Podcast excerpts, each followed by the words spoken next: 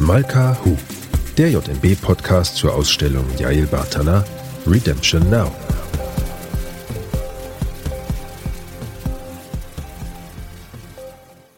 Hallo und herzlich willkommen zu Malka Hu, dem JMB-Podcast zur Ausstellung Yael Batana Redemption Now.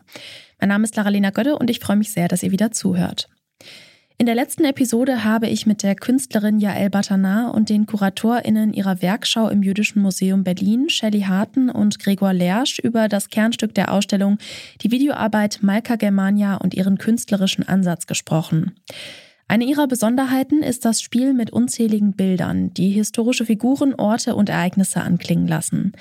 Malka Germania hat also auch einen entschieden historischen Bezug.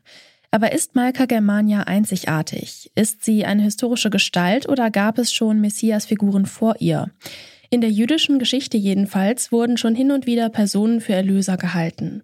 Ob im politischen Kontext, beispielsweise Ferdinand Lassalle oder Leo Trotzki, oder der sogenannte falsche Messias Shabtai Zvi im Smyrna des 17. Jahrhunderts.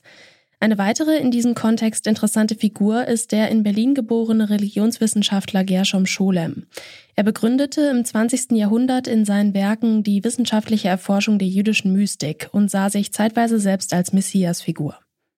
Warum diese Heilsgestalten oft politisch sind und inwiefern Jael Batanas Kunstfigur Malka Germania dieser Reihe von Persönlichkeiten ein Spiegel ist, darüber spreche ich mit einer Historikerin und einem Historiker, die beide ausgewiesene ExpertInnen für die jüdische Geschichte sind. Professor Mirjam Zadow ist Historikerin und Judaistin und leitet das NS-Dokumentationszentrum in München. Hier zeichnen wir heute auch unser Gespräch auf und nicht wie sonst in Berlin. Professor Michael Brenner hat an der Ludwig-Maximilians-Universität in München und an der Universität von Washington die Lehrstühle für jüdische Geschichte und Kultur sowie für Israel Studies inne. Er ist uns heute aus Washington zugeschaltet und ich freue mich sehr, dass ich heute mit Ihnen beiden sprechen kann. Okay, die erste Frage geht an Sie, Herr Brenner. Der messianische Gedanke, der spielt im Judentum wie auch im Christentum ja eine ganz wichtige Rolle. Und äh, für die Christen und Christinnen ist der Messias ja schon erschienen, aber die Juden und Jüdinnen, die warten ja noch auf den Messias. Was bedeutet das jetzt für das Verständnis von Heilsversprechen oder Heilserwartung im jüdischen Kontext? Ja, das bedeutet eben, dass der messianische Gedanke in die Zukunft äh, projiziert ist. Das heißt, äh, im jüdischen Selbstverständnis ist der Messias noch nicht erschienen. Es gab allerdings in der jüdischen Geschichte viele, äh, sehr viele Momente, in denen ein Teil der Juden glaubte, der Messias sei erschienen. Einer dieser Momente war ja auch das äh, Auftreten von Jesus. Das war einer dieser Momente, in denen ein Teil der Judenheit daran glaubte, er wäre der Messias, aber es gab eben auch andere in der Geschichte. Aber für die meisten Juden äh, bedeutete und bedeutet es, dass man auf den Messias wartet und möglichst natürlich auch durch sein Handeln das messianische Zeitalter eventuell äh, forcieren könnte. Also das bedeutet natürlich durch gute Taten und die Einhaltung von verschiedenen Geboten und Gesetzen würde sozusagen der Messias äh, vielleicht etwas schneller kommen. Und da gibt es ganz verschiedene Vorstellungen, aber im Prinzip ist es kein nur passives Warten, sondern auch ein aktives Warten. Und das kann sich eben durch individuelle Taten äußern, aber auch teilweise durch politisches Handeln. Hm. Gibt es denn so universelle Eigenschaften, die der Messias oder die Messias haben sollte? Oder ist das sehr unterschiedlich, je nachdem, in welchem Kontext man auf einen Messias äh, oder eine Messias wartet? Also da gibt es äh, tatsächlich verschiedene Vorstellungen. Im traditionellen Judentum gibt es sogar zwei Messias-Figuren. Es gibt den Messias aus dem Hause Josef. Das ist der kriegerische Messias.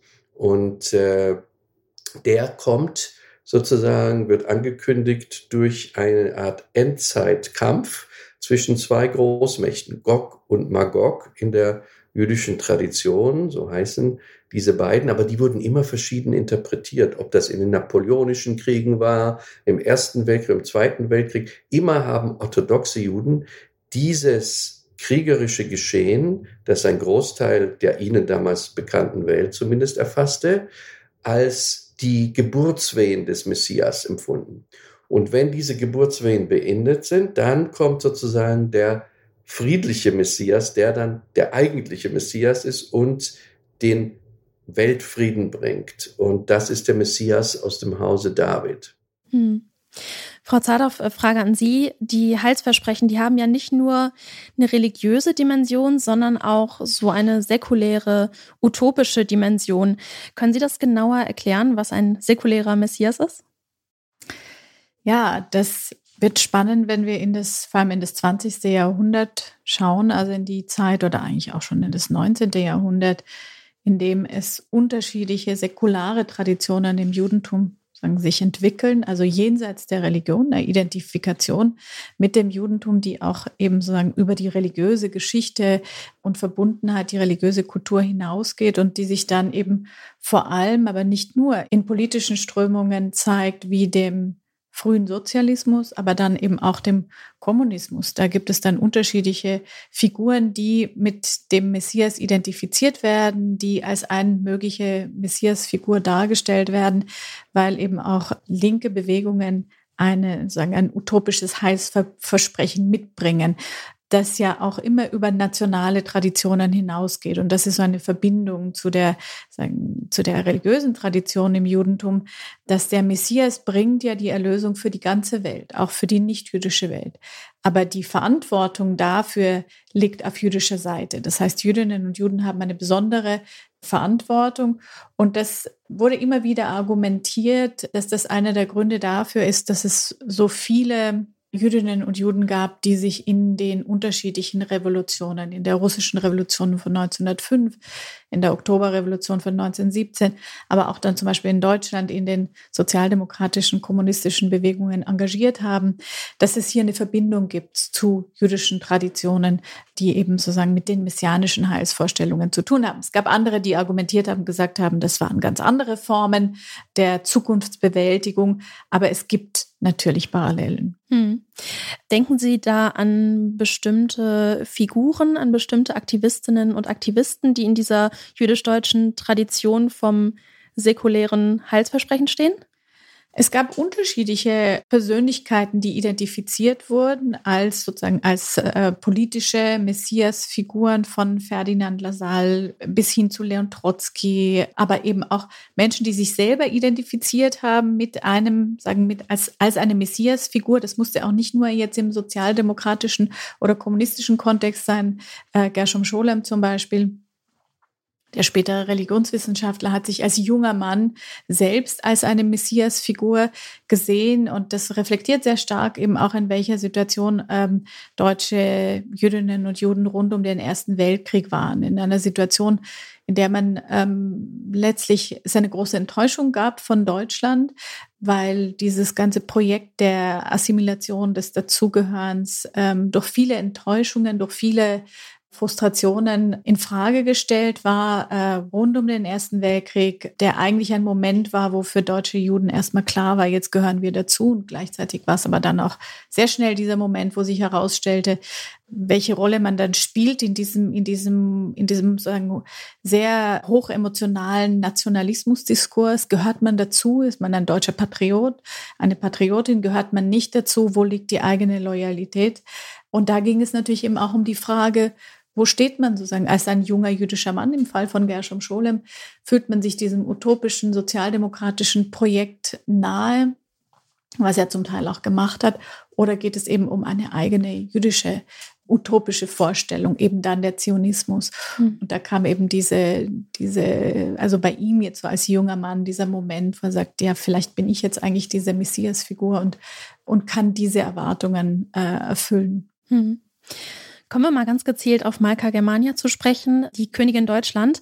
In diesem Kunstwerk ist das Heilsversprechen ja ein zentrales Thema und da erscheint die Figur Malka Germania als die Heilsgestalt, als die Erlöserfigur.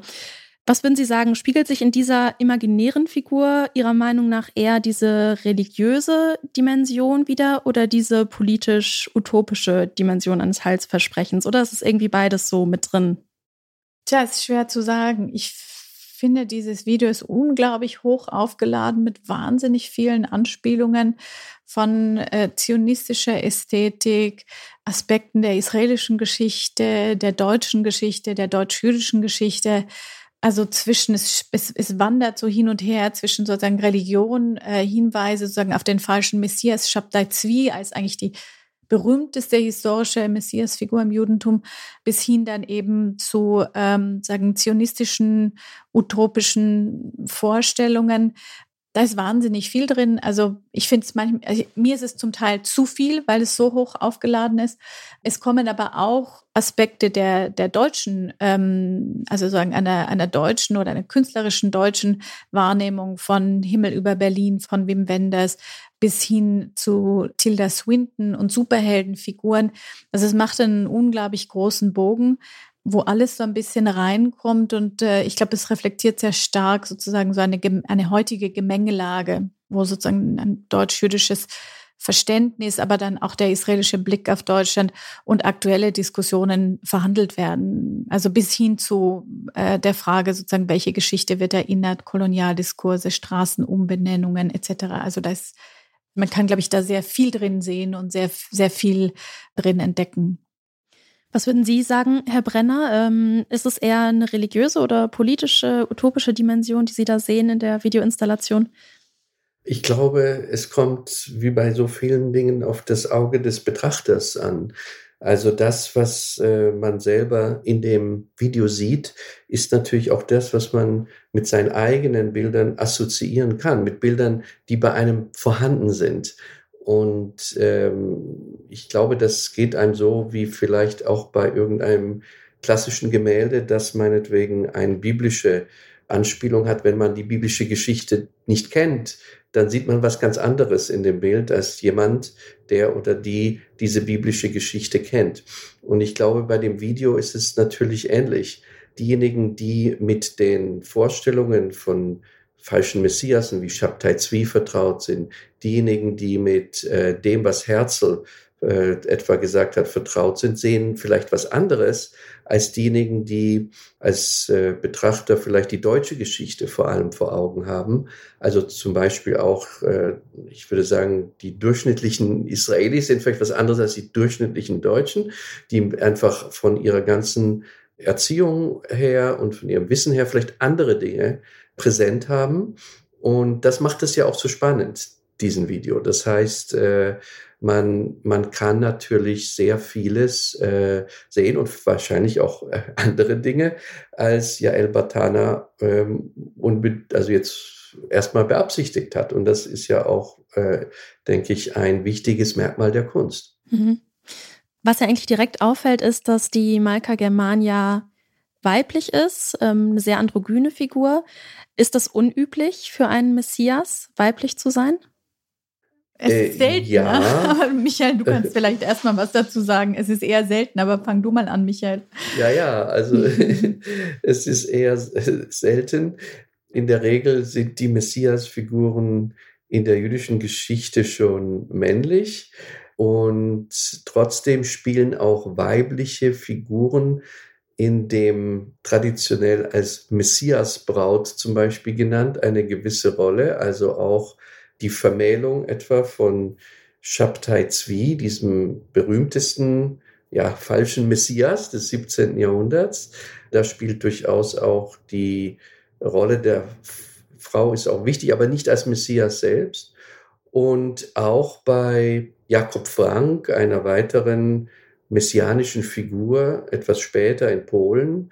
Äh, seine Tochter spielt dann nochmal eine größere Rolle, aber natürlich mehr in der Verbreitung dieser messianischen Tradition und nicht so als Messiasfigur selbst. Insofern ist es äh, da schon auch eine gewisse Provokation, natürlich den Messias jetzt weiblich, aber so ganz klar weiblich. Also es ist ja auch nicht so eine ganz klare Geschlechterrolle, würde ich meinen, in dem Video.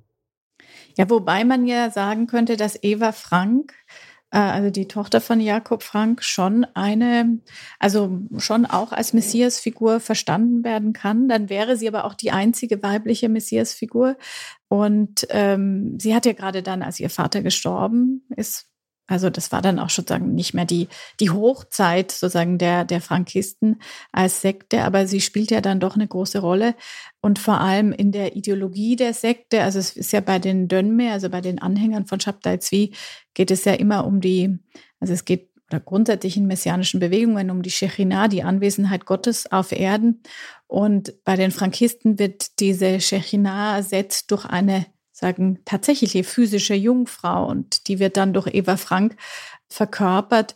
Das ist schon eine sehr spannende Figur, die natürlich nochmal ihre eigene sehr, sehr komplexe Geschichte hat, dann vor allem gerade in, in Deutschland, ne, in Offenbach am Main.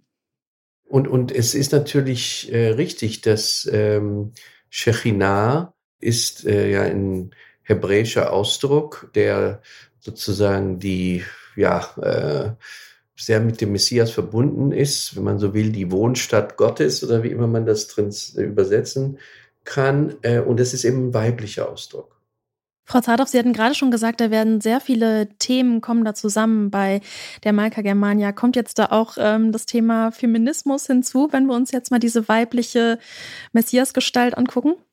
Ja, es, also sie ist ja androgyn. Es ist ja so eine eigenartige Figur. Es, wie gesagt, ich habe mich immer wieder an Tilda Swinton erinnert. Ähm, es ist eine Figur, die man nicht so genau einschätzen kann, aber es kommen ja noch mehr Frauen vor in diesem Video. Es gibt ja diese Tänzerinnen, die man einerseits, ähm, also bis hin vielleicht sogar zu einer gewissen Leni Riefenstahl-Ästhetik, aber auch einer zionistischen Ästhetik, also verorten kann, also auch mit der Lebensreform des 20. Jahrhunderts und natürlich dann eben auch der, der Frage, welche Rolle spielen Frauen und man könnte das dann weiterspinnen, wenn man dann in die politischen Bewegungen geht, wo ja eben gerade auch jüdische Frauen eine sehr große Rolle spielen, also in der russischen Revolution von 1905 gab es sehr viele junge Jüdinnen, die aktiv beteiligt waren und auch in späteren Revolutionen, also als eine, eine Form sozusagen einer ganz neuen politischen Gleichberechtigung, äh, einer sagen, großen Rolle, die Frauen hier spielen, wenn man jetzt zum Beispiel an Rosa Luxemburg denkt, aber auch an andere, auch im Zionismus spielen Frauen äh, eine große Rolle in der Kibbutz-Bewegung, die Frage der, der Gleichberechtigung, aber auch sozusagen der, der symbolischen Kraft, äh, die eben gerade PolitikerInnen haben. Und ich finde, das macht, äh, das ist natürlich ein, ein Thema, das uns heute gerade hier in, in Deutschland, auch in der Wahlkampfsituation, durchaus ja auch beschäftigt. Ähm, es gab ja jetzt äh, gerade vor einigen Tagen eine Darstellung von äh, also der grünen Spitzenkandidatin Annalena Baerbock als äh, Moses-Figur, die ja also eine Darstellung, die, die ja durchaus sozusagen kritisch war und auch kritisch gelesen wurde, sozusagen mit einem, sagen, der jetzt auch so ein gewisser, sagen, eine gewisse antisemitische Vorstellung darin gesehen wurde. Aber eben auch die Frage, sagen, welche Rolle spielen Frauen in der Politik und bei der Entwicklung von Zukunftsbewältigungsszenarien begleitet uns ja, sagen hier, durch die Geschichte bis in, in eine gegenwärtige Situation. Mhm. Ja, El Batanadi zeigt in ihren Filmen ja eine andere Realität. Also wir sehen da Berliner Straßen, die hebräische Namen tragen, israelische Soldaten, die scheinen Berlin zu besetzen, dann Albert Speers Halle des Volkes, die taucht aus dem Wannsee auf. Dieses Spiel mit der Zeit, das ist ganz typisch für Batana. Die greift häufig in die Vergangenheit, um dann eine alternative Gegenwart oder Zukunft zu imaginieren.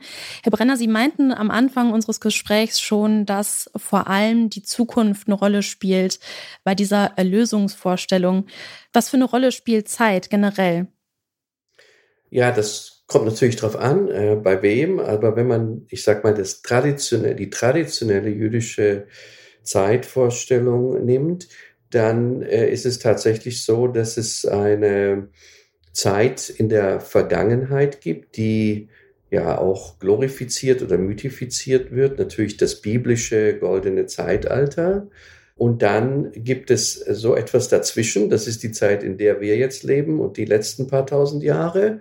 Die sind im Prinzip zweitrangig und sind die Überbrückung bis in diese messianische Zeit der Zukunft, auf die man hinarbeitet.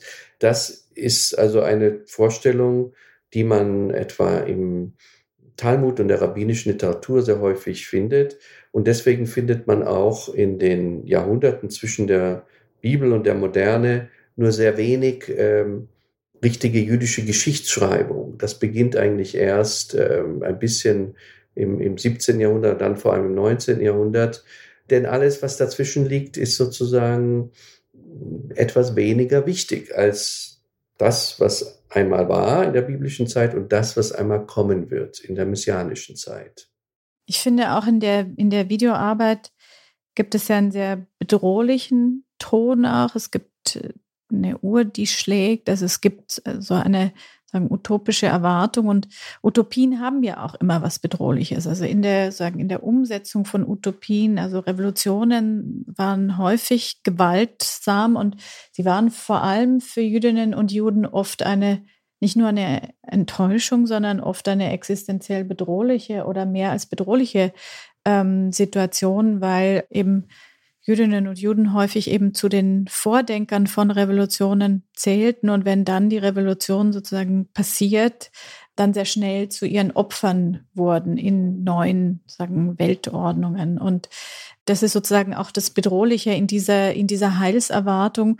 Und dann stellt sich ja auch immer die Frage, sozusagen, wenn man eben diesen Wandel einer Zeit erhofft, erwartet, was passiert denn eigentlich mit dem Alltag? Wie, wie lebt denn jemand, der an eine Utopie glaubt, seinen Alltag? Wie, wie erzieht man seine Kinder in so einer Situation, während man wartet auf diese Veränderung? Und das ist sehr spannend. Das kann man sehr, sehr gut beobachten in Deutschland in den 20er Jahren, also bei den jüdischen Kommunistinnen und Kommunisten, die sozusagen die Revolution erwarten, da gibt es ein, ein, schönes Zitat von Betty Scholem, die über ihren Sohn Werner Scholem ein bisschen spitz formuliert, ja, sozusagen jetzt gehen sie und sie, also er geht mit seinen Töchtern zum Friseur und dann haben sie Tanzstunden und so weiter und dann nächste Woche gibt's Revolution. Also diese, diese Absurdität, was macht eigentlich so eine utopische Heilserwartung mit einem Alltag, die sieht man aber auch in anderen Momenten der jüdischen Geschichte, zum Beispiel bei ähm, Glickel von Hammeln in der frühen Neuzeit, äh, eine Hamburger Kaufmannsfrau, die äh, eben auch zu denjenigen gehörte, die an Shabtai Tzvi, den falschen Messias, glaubte und ihre Koffer packte, um auszuwandern sozusagen ins Heilige Land und dann eben auch zu den Enttäuschungen, also zu den Enttäuschten gehörte. Und das ist etwas, was man immer wieder äh, beobachten kann. Was ich neben der Zeit auch sehr präsent finde in, dem, in, dem, in der Videoarbeit, ist die Rolle des Krieges und die Rolle von Schuld und Verantwortung. Sowohl eben sozusagen für den Nationalsozialismus als auch diese Frage, wer lebt jetzt eigentlich wie sozusagen. Es gibt die deutsche Nachkriegszeit, die eine friedliche Zeit ist, aber es gibt sozusagen in, in Israel niemals eine Nachkriegszeit, weil jeder Krieg sozusagen bringt einen neuen Krieg. Und dieses Oxymoron, dass man plötzlich die israelischen Soldaten in Berlin sieht, äh, glaube ich, spielt auch sehr, sehr stark damit, also auch welche, ähm, ja, welches Gefahrenpotenzial, welche Bedrohung liegt in, in Heilserwartungen, in, in realisierten Utopien, in ähm, ja, den Enttäuschungen, die auch damit kommen. Und ich würde vielleicht noch ein Beispiel hinzufügen, äh, das auch zeigt, dass diese messianischen Heilserwartungen bei einem Teil der orthodoxen Juden heute eben doch noch sehr äh, vital sind. Äh, und das ist das Beispiel der Lubavitcher Bewegung im Judentum, die sich auch Chabad nennt und weltweit äh, ziemlich präsent ist unter den jüdischen Gemeinden. Es gibt ja auch in, in Berlin zum Beispiel ein Chabad-Zentrum. Und diese Bewegung hat äh, nach dem Tod ihres letzten spirituellen Führers, des des äh, Lubavitcher Rebben, Menachem Mendel Schneerson, 1994 ist er in New York gestorben, hat man tatsächlich ähm, daran geglaubt, dass, äh, oder wurde der Glaube verfestigt, dass das eben der Messias sei und nun äh, der Weltfrieden bzw. die Erlösung kommen müsste, das Ende der Tage, wie wir sie heute kennen. Und es gab dann in Israel und Amerika und anderswo Anhänger äh, dieser Bewegung, die tatsächlich äh, nur darauf gewartet haben, es muss jetzt irgendwann sozusagen dem Ende zugehen. Also da sind dann, ich habe äh, ein Beispiel eines Zahnarztes in einem religiösen Viertel in Jerusalem, der dann sagte, er hat dann viel weniger Patienten bekommen, weil die gesagt haben, es lohnt sich sowieso nicht mehr jetzt zum Zahnarzt zu gehen, also aus diesen Kreisen. Und so sieht man dann, dass das tatsächlich noch sehr aktuell ist, diese messianische Heilserwartung, die in säkularen Kreisen so kaum vorstellbar ist. Hm. Wir haben jetzt viel über den Messias oder die Messias ähm, in Form von einer Person gesprochen, aber sprechen wir mal über ähm, Kunst als Messias äh, quasi, weil ähm, Yael Batana, die sieht im künstlerischen Handeln selbst ja erlösendes Potenzial. Und zwar genauer genommen in der Diversität, in der Meinungsvielfalt, in den einzelnen Nuancen und auch der Vorstellungskraft. Was für eine Kraft, würden Sie sagen, kann Kunst, wie jetzt zum Beispiel die von Yael Batana, in der jüdisch-deutschen Gegenwart entwickeln? Also ich finde tatsächlich sehr wichtig, dass äh, durch Kunst, aber auch durch Literatur und Musik äh, unsere Wahrnehmung der historischen Ereignisse, ich sage das jetzt eben als Historiker, der normalerweise eben ein, ein eher wissenschaftliches Werk versucht zu schreiben, aber dass auf diesen Ebenen äh, wir einen anderen Zugang bekommen, in äh, einen anderen Blick nochmal in die Geschichte und diese auf einer anderen Ebene wahrnehmen. Und das war mir auch sehr wichtig bei dem, das fand ich auch wirklich sehr spannend bei dem Werk von äh, Yael Batana, auch ihren älteren Ausstellungen oder Installationen, also vor allem äh, And Europe Will Be Stunned, als sie über diese Rückkehr, die natürlich total fiktive Rückkehr der Juden äh, nach Polen spricht. Das ist ja eigentlich was, was wir als äh, Historiker oder Soziologen jetzt nicht machen können. Und trotzdem äh, hat mich das sehr inspiriert und ich habe auch in dem letzten Kapitel meines Buches über Israel äh, versucht, das aufzugreifen und über äh, eben dieses Werk von ihr, äh, das versucht gemeinsam mit zum Beispiel historischen Romanen, die auch die gerade israelische Autoren, die zum Beispiel die eine neue israelische Diaspora thematisieren, dieses Thema darzustellen, so dass also auch Kunst und Literatur für viele Historiker, für mich zumindest, auch als äh, eine wichtige Quelle dient, wie wir eigentlich nach hinten und natürlich auch nach vorne blicken können. Ja, ich glaube, da gibt es ein ganz großes Potenzial, weil gerade wenn wir über die deutsch-jüdische Vergangenheit und vor allem über das besonders schwierige, sagen das schwierigste der schwierigen Jahrhunderte des 20. Jahrhunderts sprechen, es natürlich einerseits sozusagen um die Fakten geht, um den akademischen Zugang, um die Aufarbeitung des Wissen. Und dieses Wissen fehlt ja immer noch an, an vielen Ecken. Und ich meine jetzt nicht nur die Geschichte des Nationalsozialismus, auch sagen die, die Wahrnehmung jüdischer Vielfalt vor 1933 in Deutschland nicht als eine Form von Beitragsgeschichte zur Deutsch, deutschen Geschichte, sondern als einen zentralen Teil der deutschen Geschichte. Das fehlt immer noch im Bewusstsein der, des, glaube ich, Großteils der Bevölkerung äh, oder eines großen Teils. Und ich glaube, da muss man immer noch sehr viel, also auch in den Schulen, in den Lehrplänen und so weiter, tun, um diese Wahrnehmung einer, einer diversen, vielfältigen Gesellschaft bis 1933 zu stärken, in der eben Jüdinnen und Juden eine ganz zentrale Rolle spielen. Und auch darüber, wie dann eben diese Säuberungsversuche und diese massiven Säuberungen in der Kunst, in der im Wissen in den Bibliotheken von 1933 bis 45 und natürlich vor allem in der Gesellschaft, welche Narben die hinterlassen haben und welche Lehrstellen die nie wieder gefüllt wurden. Egal ob in den Bibliotheken oder in den Museen und vor allem eben auch in, in der Gesellschaft und in der Wahrnehmung dessen, wie wir uns sagen, wie, wie, wie sich Deutschland selbst versteht. Das entsteht jetzt in den letzten 20 Jahren und gerade jetzt aktuell ganz stark wieder, weil eben auch sehr viele junge Jüdinnen und Juden sich zu Wort melden in vielen Bereichen der Gesellschaft und wie andere Gruppen stärker präsent sind. Und ich glaube, da spielt die Kunst gerade eine große Rolle, weil sie zusätzlich eben zu der, sagen, zu der, zu der, sagen, diesem Nachspüren über das Wissen eben auch ein, ein emotionales Potenzial hat, ein Potenzial hat, hier persönliche Beziehungen zu vermitteln über einzelne Biografien, über individuelle Zugänge, hier noch einmal andere Nuancen sichtbar zu machen. Und ähm, ich glaube, das, das zeigt sich in, in vielerlei, auf vielerlei Ebenen. Es werden andere Narrative erzählt, es werden andere Geschichten erzählt, andere Zugänge aufgemacht und dadurch auch ein anderes Publikum erreicht. Zum Beispiel in einer Ausstellung, in Kulturprogrammen und so weiter, eben auch durch die äh, vielfältigen, diversen Biografien von KünstlerInnen ähm, fühlen sich andere Gruppen angesprochen, es fühlen sich andere Individuen angesprochen, die ähnliche Erfahrungen gemacht haben, die sich selber erkennen in ähnlichen Bildern, in einer ähnlichen Ästhetik. Und ich glaube, da ist eine unglaubliche, da gibt es ein großes Potenzial in dieser, in dieser sowohl ästhetischen als auch inhaltlichen Vielfalt, auch in der Zusammenarbeit zwischen Wissenschaft und Kunst. Also mhm. das ist etwas, was wir hier in München im NS-Dokumentationszentrum immer wieder versuchen umzusetzen, nämlich diese Frage, wo können sozusagen die, also das Faktenwissen, das ohne Zweifel in dieser postfaktischen Gesellschaft unglaublich wichtig ist, gemeinsam eben auch mit den unterschiedlichen Zugängen, die die Kunst mit sich bringt, ähm, sich hier ergänzen.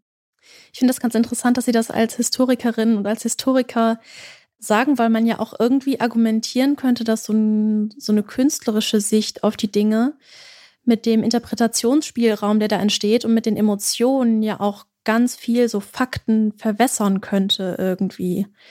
Ist ja auch irgendwie ein Argument, was man bringen könnte, aber die Gefahr sehen Sie nicht? Also ich meine, wir müssen natürlich unterscheiden, was wir als historische Quellen verwenden und was nicht, aber was klar ist, ist, dass auch die Geschichtswissenschaft in den letzten Jahrzehnten natürlich einen viel komplexeren Zugang zu dem hat, was eigentlich historische Quellen sind.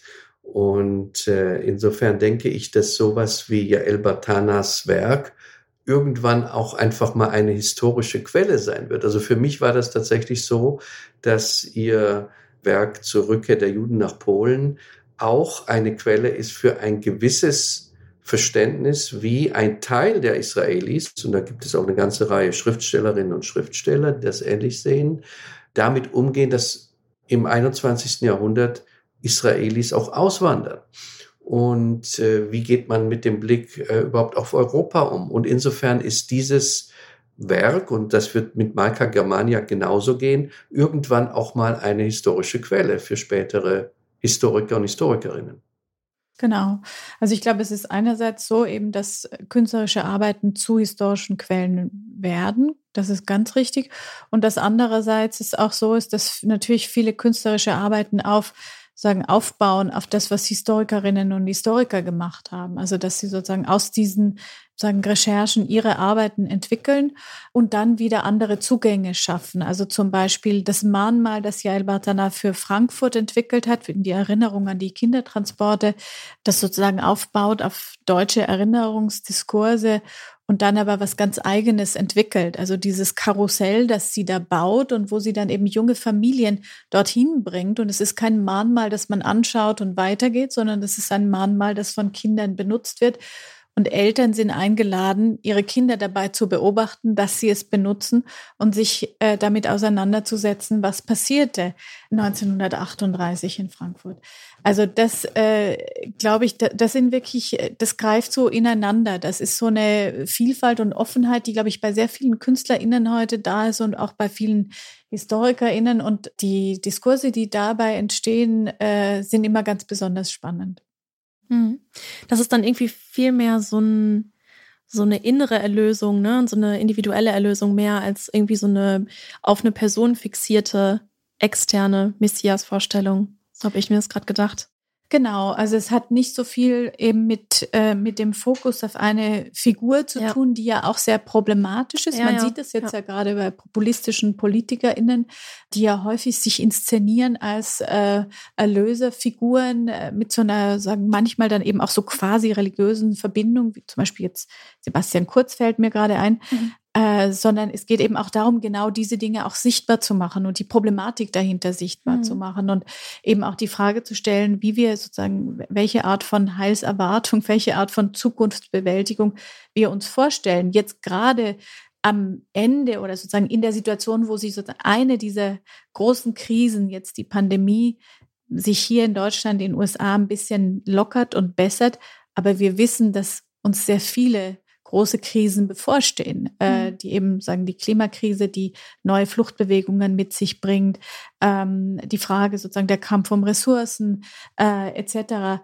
Da stellt sich ja eben auch gerade die Frage, wie, wie kann diese Zukunftsbewältigung aussehen, welche Rolle spielen Geschichtswissenschaft und Kunst in dem Kontext. Hm.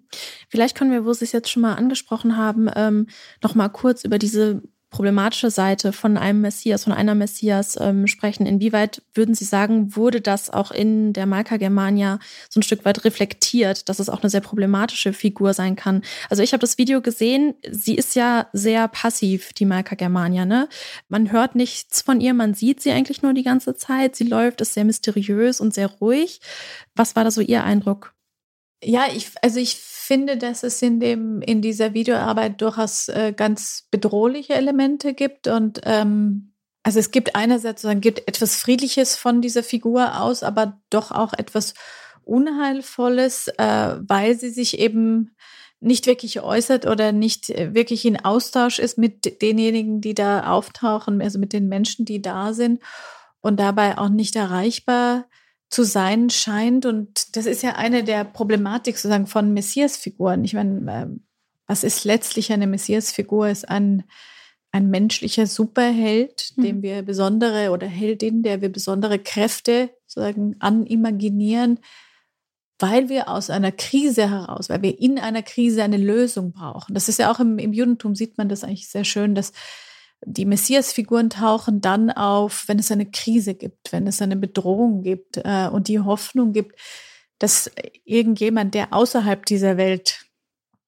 verwurzelt und verankert ist, uns hilft.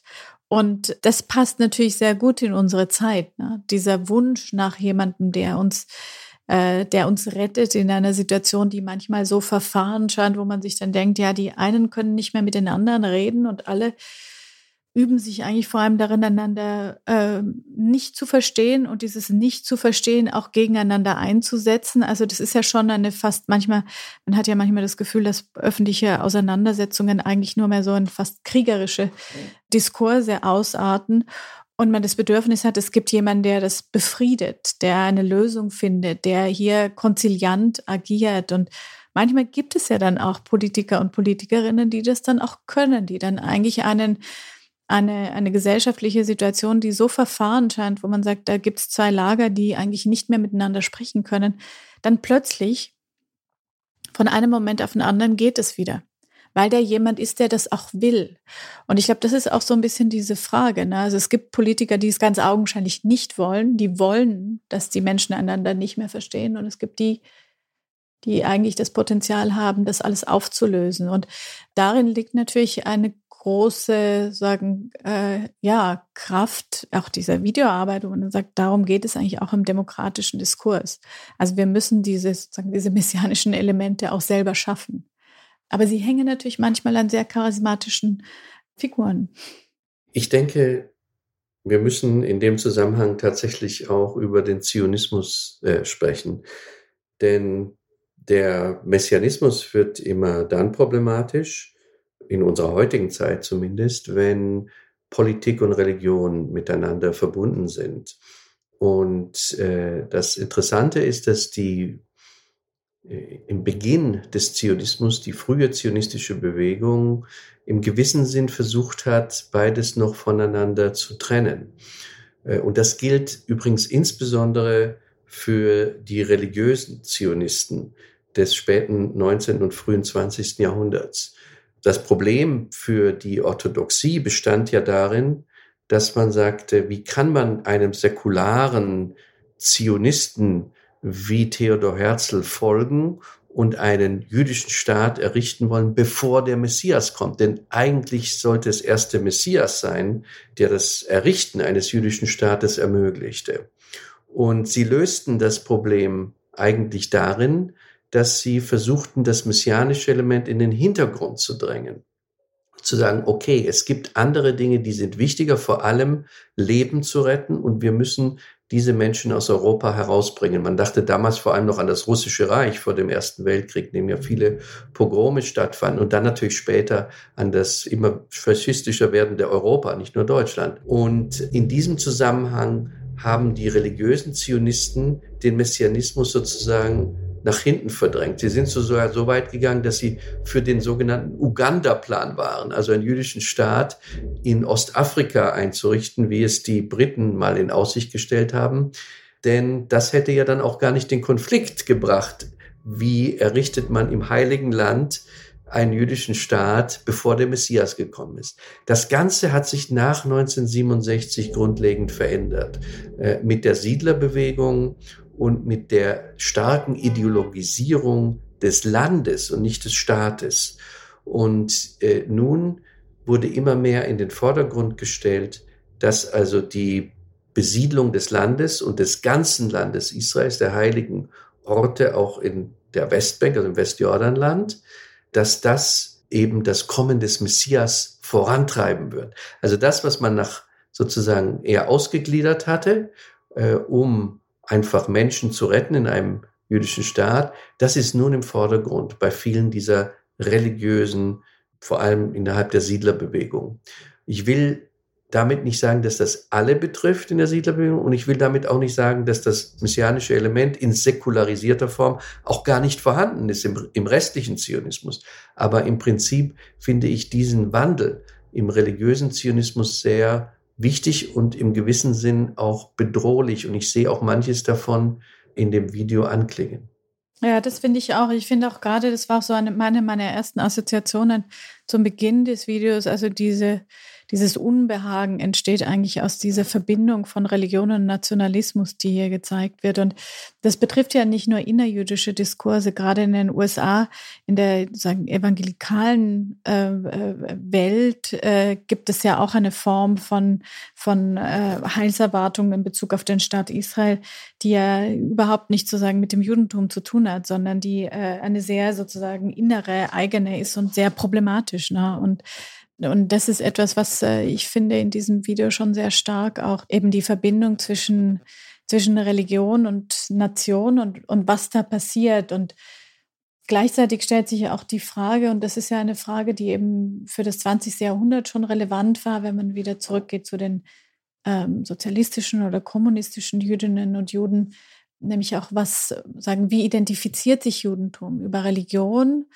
ausschließlich oder eben auch über eine gemeinsame Geschichte, eine gemeinsame Kultur oder auch eine gemeinsame Zukunftserwartung, die vielleicht eben nichts mit Religion zu tun hat. Es gab ja dann eben auch immer wieder die Frage, inwiefern ist jemand, der ein Sozialdemokrat oder Kommunist war und der sich nicht als Jude oder Jüdin verstanden hat, eigentlich Teil der jüdischen Geschichte. Und gerade jemand wie Gershom Scholem hat eigentlich dann den Versuch unternommen oder eben dann auch den Schritt unternommen zu sagen, egal jetzt ob Shabtai Zvi, also der falsche Messias, der sozusagen einer sehr lange zurückliegenden Zeit, aber auch die Revolutionäre des 20. Jahrhunderts sind eigentlich Teil des Judentums, ähm, vielleicht so ein bisschen an, an seinen Grenzen, ganz bewusst sozusagen an den Rändern angesiedelt, aber auch diese Ränder gehören dazu. Das sagt Professor Mirjam Zadow, die Direktorin des NS-Dokumentationszentrums in München. Mit ihr und Professor Michael Brenner habe ich mich über Jael Batanas Videokunstwerk Malka Germania und seine historischen Dimensionen unterhalten. Ich bedanke mich ganz herzlich bei beiden für dieses sehr aufschlussreiche Gespräch. Jael Batanas Werkschau Jael Batana Redemption Now ist im Jüdischen Museum Berlin zu sehen und im Übrigen bis zum 21. November 2021 verlängert worden.